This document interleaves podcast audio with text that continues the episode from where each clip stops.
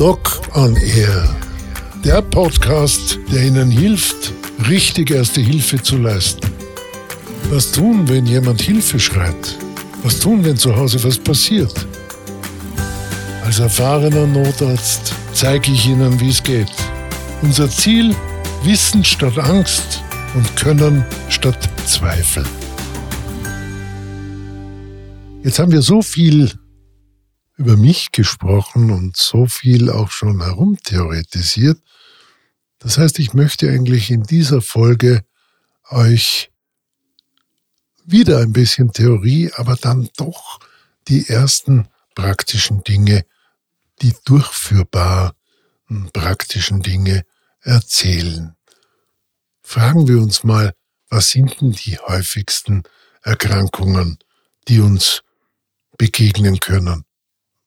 Je jünger wir sind, äh, je gesünder wir sind, umso weniger oft wird es passieren. Aber wir alle kennen jemanden äh, in unserer Umgebung, der eigentlich immer als gänzlich fit galt und plötzlich hört man, er musste ins Spital und hat dort doch ziemliche Zorres gehabt. Also das häufigste ist nach wie vor die Herz-Kreislauf-Problematik. Also Herz-Kreislauf-Zwischenfälle vom ganz harmlosen Kollaps, wie es schon äh, im berühmten Faust äh, Goethe das Gretchen sagen lässt, Frau Nachbarin, ihr Fläschchen, weil ihr die Sinne zu schwinden drohen. In dem Fläschchen war übrigens Salmiakgeist unter die Nase gehalten, macht er so einen massiven, furchtbaren Reiz in der Nasenschleimhaut, dass der Blutdruck gleich wieder in die Höhe schießt. Also Herz-Kreislauf-Probleme im Sinne von Blutdruck ist zu tief. Eine der Hauptursachen ist fast immer zu wenig getrunken oder hm, die Nacht davor zu viel getrunken, also zu wenig Wasser, Flüssigkeit getrunken oder natürlich auch, ich habe zu wenig gegessen. Das war in früheren Zeiten noch so, als man nüchtern zur Erstkommunion in die Kirche musste, da sind die jungen und auch die älteren Menschen sehr häufig kollabiert, weil sie einfach eine Unterzuckerung hatten. Damit sind wir beim nächsten Thema Blutzuckerentgleisungen. Wenn jemand gesund ist, wird das nicht passieren. Ist es auch völlig wurscht, ob der Zucker ein bisschen höher oder ein bisschen tiefer ist. Aber wenn jemand zuckerkrank ist, in dem Sinne, dass er nicht mehr ausreichend funktionierendes Insulin oder zu wenig Insulin produziert, dann kann es zu einem gefürchteten Hypo kommen, sprich der Unterzuckerung, und dann ist das mit einer lebensgefährlichen Bewusstseinsstörung verbunden. Zurück zum Blutdruck. Natürlich wissen wir alle und kennen wir alle jemanden, der einen zu hohen Blutdruck hat. Was ist ein zu hoher Blutdruck? Das ist definiert wann immer der Blutdruck bei mehrfachen Messungen entspannt. Also nicht, wenn Sie einen Blutdruckapparat daheim haben, zehnmal hintereinander messen. Das bringt nur blöde Werte. Wirklich fünf Minuten entspannen, ruhig sitzen, nicht schwätzen und dann das Gerät messen lassen. Wenn dieser Blutdruck doch höher ist bei mehrfachen Messungen als 135, 140, zweiter Wert zu 90, dann wird es Zeit, dass man zum praktischen Arzt geht und sagt, bitte, ich glaube, mit meinem Blutdruck stimmt was nicht. Wenn ich eine Erklärung dafür habe, weil ich gerade eine sehr furchtbare Nachricht bekommen habe oder eine für mich scheinbar gute Nachricht, ich habe im Lotto gewonnen, dann kann der Blutdruck natürlich in dieser einmaligen Situation schon irgendwo in der Höhe herumhupfen und 170, 180 haben. Wir fragen ja auch nicht bei verliebten Menschen, äh, wenn sie sich das erste Booster geben, wie der Blutdruck ist. Also es muss schon etwas sein, was mehrfach auffallend ist. Was sind denn die Symptome beim zu hohen Blutdruck? Na, meistens merkt man es in Form von Kopfschmerzen bei Anstrengung. Es sagt dann auch vielleicht die Partnerin oder der Partner zu mir, du hast so einen roten Kopf, mit deinem Blutdruck kann was nicht stimmen. Also wenn immer solche Informationen kommen und ich selber auch bei meinem äh, Gewicht weiß, also ich bin eigentlich ganz schön übergewichtig und habe mehr als 10 Kilo Fett drauf, dann ist der Blutdruck und meist auch der Blutzucker nicht in Ordnung. Also kontrollieren und messen lassen. Zum Herz-Kreislauf gehört natürlich auch alles, wo ich plötzlich Schmerzen habe in der Brust. Nicht punktförmig, wo ich also mit dem Zeigefinger drauf drücken kann, sondern flächenförmige Schmerzen, die bei Ruhe etwas besser werden, unter Belastung ärger werden. Da sind wir dann schon in einem Thema, wo wir auch in Richtung, jetzt rufe ich aber doch den Rettungsarzt gehen. Nächste Häufigkeit an Erkrankungen sind die Lungenerkrankungen. Die plötzlich auftretende, ich kriege keine Luft, Atemnot. Ganz besonders arg eine Fremdkörperaspiration. Aspiration nennt man immer, wenn etwas in die Luftröhre kommt. Also von der Erbse bis zum Würstel, vom Händel bis zum Schwänzbraten, da können Sie die ganze Küche rauf und runter äh, sich jetzt überlegen, wenn so ein Fremdkörper in den Atemwegen landet, dann kann ich nicht mehr atmen. Dann ist akute Erstickungsgefahr. Da werden wir drüber sprechen. Was kann der leider machen? Wenn wir schon bei der Lunge und beim Herz-Kreislauf-System sind, gehören natürlich auch die Entzündungen dazu. Wir alle erinnern uns ungern und viele noch voll grausen an Covid und wissen, da gab es also ganz beträchtliche Nebenerscheinungen mit schwersten Entzündungen, schwersten Langzeitbeatmungen, das Long-Covid-Syndrom, das Herz-Kreislauf, Atemwege, aber auch das allgemeine Wohlbefinden massiv stört, ist ein eigenes Thema. Dann der nächste Punkt, den wir erwähnen müssen, sind Bauchbeschwerden, unklare Bauchbeschwerden. Da werden wir auch bei den Kinderkrankheiten einzeln draufgehen, warum Kinder können nicht sagen, wo es denn weh tut. Bei Kindern, solange sie das nicht unterscheiden können, ist es jetzt oberhalb vom Bauchnabel, unterhalb, ist alles, wo sie sich nicht wohlfühlen, Bauchweh. Wir denken natürlich immer an den Blinddarm, wir denken immer an die Gallenkolik, Nierenkolik. Und wenn jemand plötzlich einen Blähbauch bekommt und kann keine Winde mehr von sich geben und kann auch keinen Stuhl mehr absetzen, dann müssen wir an den Darmverschluss denken. Natürlich sind auch ganz, Entschuldigung, hundsgewöhnliche Blähungen können wirklich lästig sein und gehören also auch noch näher besprochen. In der Folge kommt dann schon zu den Häufigkeiten der Erkrankungen die Verletzung. Verletzung in Freizeit, Sport, zu Hause. Wir alle kennen es, geschwind, geschwind, ich schneide noch ein Zwiebel, hudel, hudel und das Messer ist wirklich wunderbar scharf und dann ist statt der Zwiebel die Fingerspitze weg. Kinder, die also vom Bäumen fallen, sind Gott sei Dank selten. Kinder, die mit dem Fahrrad stürzen, sind schon eher häufig. Auch Erwachsene mit den modernen Elektrorädern Vollgas geben und schon ist es passiert. Oder ich komme mit einem Sportrad in die Rillen äh, einer Straßenbahn. Dann habe ich alle diese Verletzungsfolgen von äh, Frakturen, wie wir Ärzte das nennen, also Knochenbrüchen, Verrenkungen, Sehnen, Einrissen, bis hin zu Blutungen, Schürfwunden. Also man hört schon, hier ist eine Unzahl von Einzelheiten, die wir im Detail besprechen. Aber auf eins können wir gleich mal eingehen. Wie kann ich denn sozusagen der Weise äh, mich entsprechend absichern? Wie kann ich denn dafür sorgen, dass gar nicht erst was passiert? Und da gibt es ein ganz wichtiges mit nach Hause zu nehmendes Informationstool schauen wir aufeinander. Sowas kommt ja nicht von heute auf morgen. Der ältere Mensch beginnt scheinbar ganz harmlos, indem halt einmal was runterfällt. Haben wir dazu die Bezeichnung, na botschert dieser halt.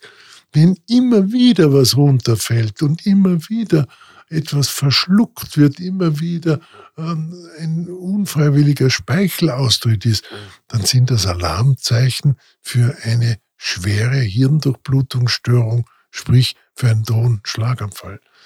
Wenn jemand nicht einmal ein Stockwerk ohne Beschwerden oder 50 Meter in der Ebene rasch gehen kann, dann ist das etwas, wo wir, was wir ernst nehmen sollen.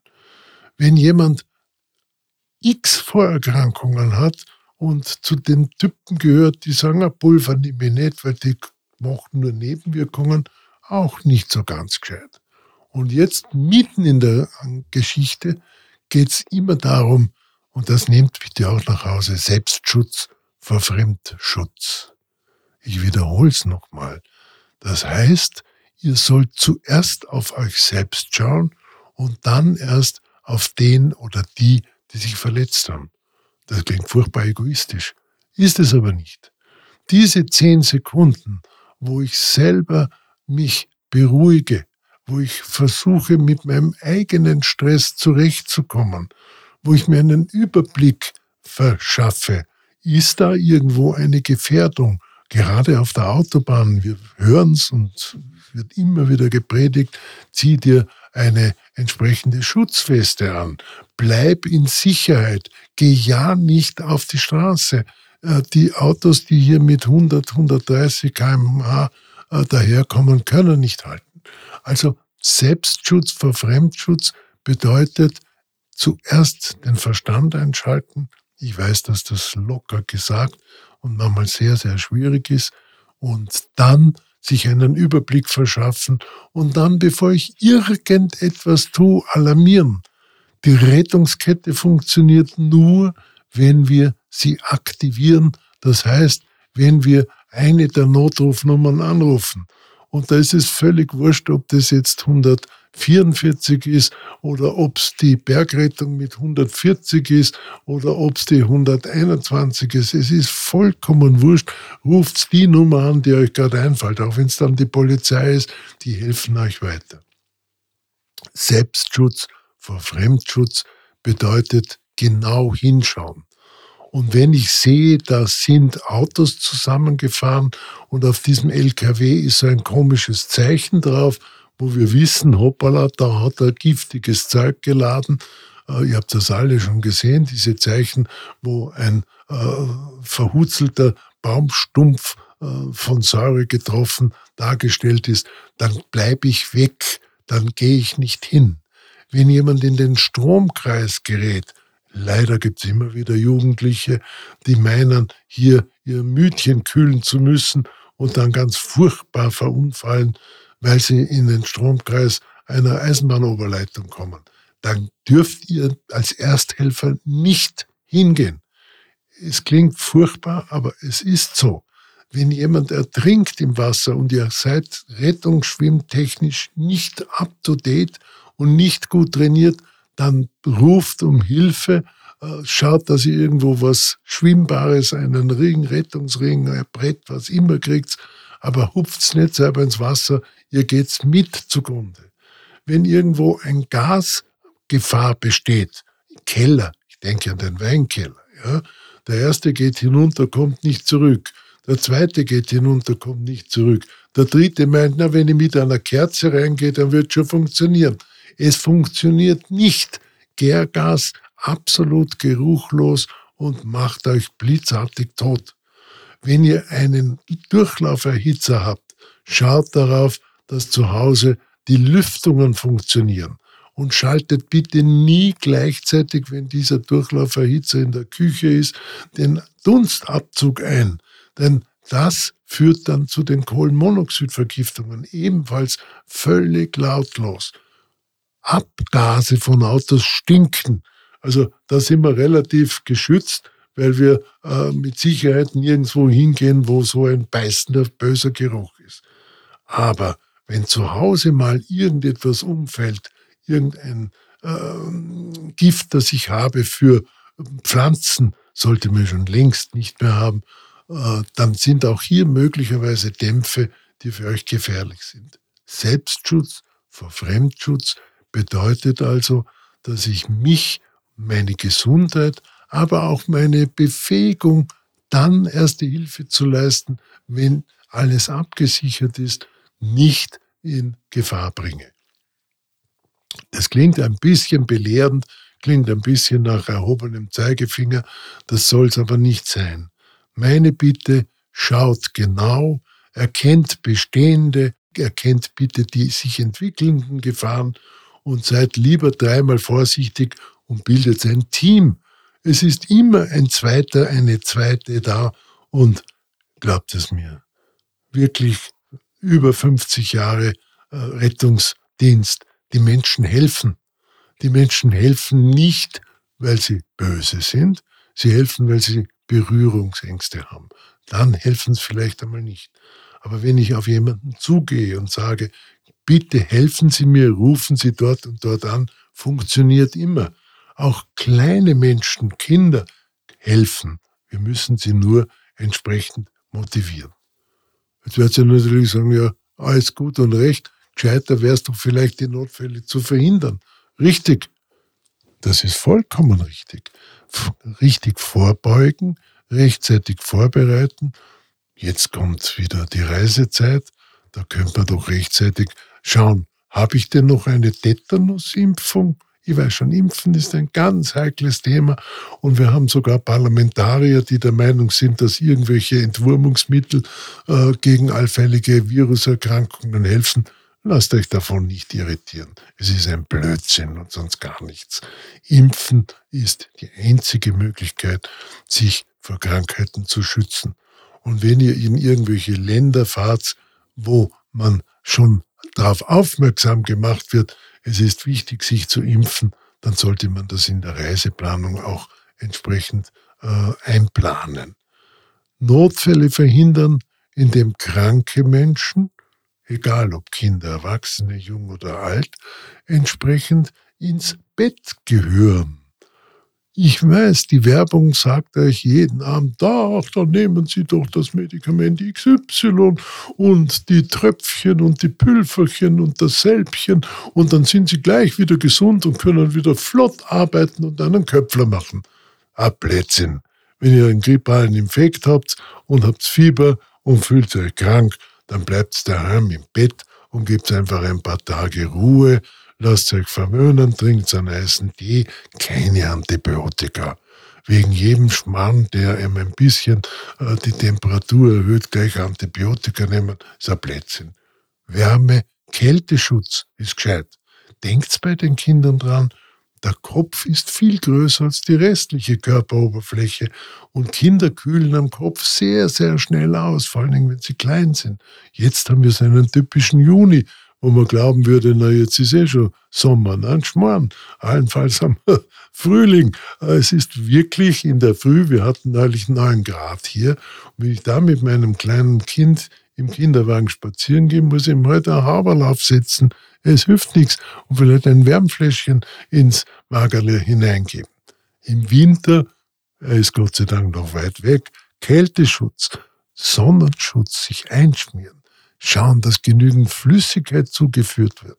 Auch Kinder und Erwachsene müssen ausreichend Flüssigkeit trinken. Was schätzt ihr, wie viel? Hm? Ein Liter? Eineinhalb? Eineinhalb Liter. Da muss ich ja so oft auf die kleine Seite. Zwei Liter im Sommer. Minimum. Und nicht Bier und Wein und sonstiges. Eigentlich eh klar. Auch nicht irgendwelche Fruchtsäfte mit furchtbar viel Zucker drinnen. Wir haben in Österreich das Glück, überall wunderbares Wasser zu haben. Und wenn es euch fad ist, nur Wasser, dann gibt's doch ein bisschen einen nicht gezuckerten Himbeersaft oder sonst Hollersaft hinein, den man selber machen kann. Kleine Mahlzeiten sind öfters angesagt. Gut, große, fette Mahlzeiten, wo ich hinterher wie der böse Wolf mit den Steinen im Bauch mich nicht mehr rühren kann, ein Plätzchen. Schaut ein bisschen auf euch. Immer wieder kann ich das nur wiederholen. Schaut auf euch alterstypische Risiken. Was haben Kinder für alterstypische Risiken? Richtig, ohne genau hinzuschauen, Vollgas. Was haben Ältere? Auch ohne genau hinzuschauen und äh, vielleicht sich zu überschätzen. Bildet ein Team, redet euch aus zu Hause. Ich weiß, das wird immer wieder mit großen Augen äh, bewundert, wenn ich sage, wisst was? Es gehört auch zu Hause mit der Familie ausgemacht, was tun wir denn, wenn was passiert? Was tun wir denn, wenn plötzlich wirklich eines von diesen blöden äh, Atomkraftwerken in die Luft fliegt? Das passiert nicht. Na, da erinnere ich euch an die bereits stattgehabten Ereignisse. Habt ihr alles hergerichtet? Findet ihr eure Sachen? Habt ihr daran gedacht, was beim Blackout ist? Wer ruft wen an? Wer hilft wem? Das muss man sich vorher ausmachen. Dann kann man damit Sicherheit sozusagen verhindern, dass hier etwas passiert. Wieder viel Theorie am Anfang, ist das ganz klar. Jetzt machen wir eine ganz kurze Pause und dann erzähle ich euch ein bisschen was über die gesetzliche Situation. Was darf ich denn tun? Was muss ich denn tun? Und was passiert, wenn ich was nicht tue? Wird euch Gott dabei.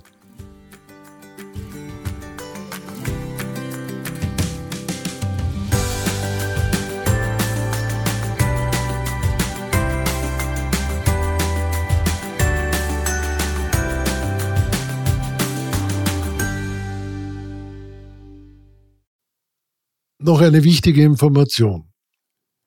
Ich habe ein autogenes Training zusammengestellt. Ich unterrichte das seit vielen, vielen Jahren und habe mir gedacht, das wäre doch etwas. Man kann es unter www.ohne-stress.com käuflich erwerben. Und für Sie als treue Podcast-Hörerinnen und Hörer habe ich mir gedacht, mache ich einen Rabatt Podcast 20. Damit bekommen Sie dieses wirklich wunderbare autogene Training um 20 Prozent billiger. Für sich oder auch für Freunde. Ich wünsche Ihnen viel Erfolg.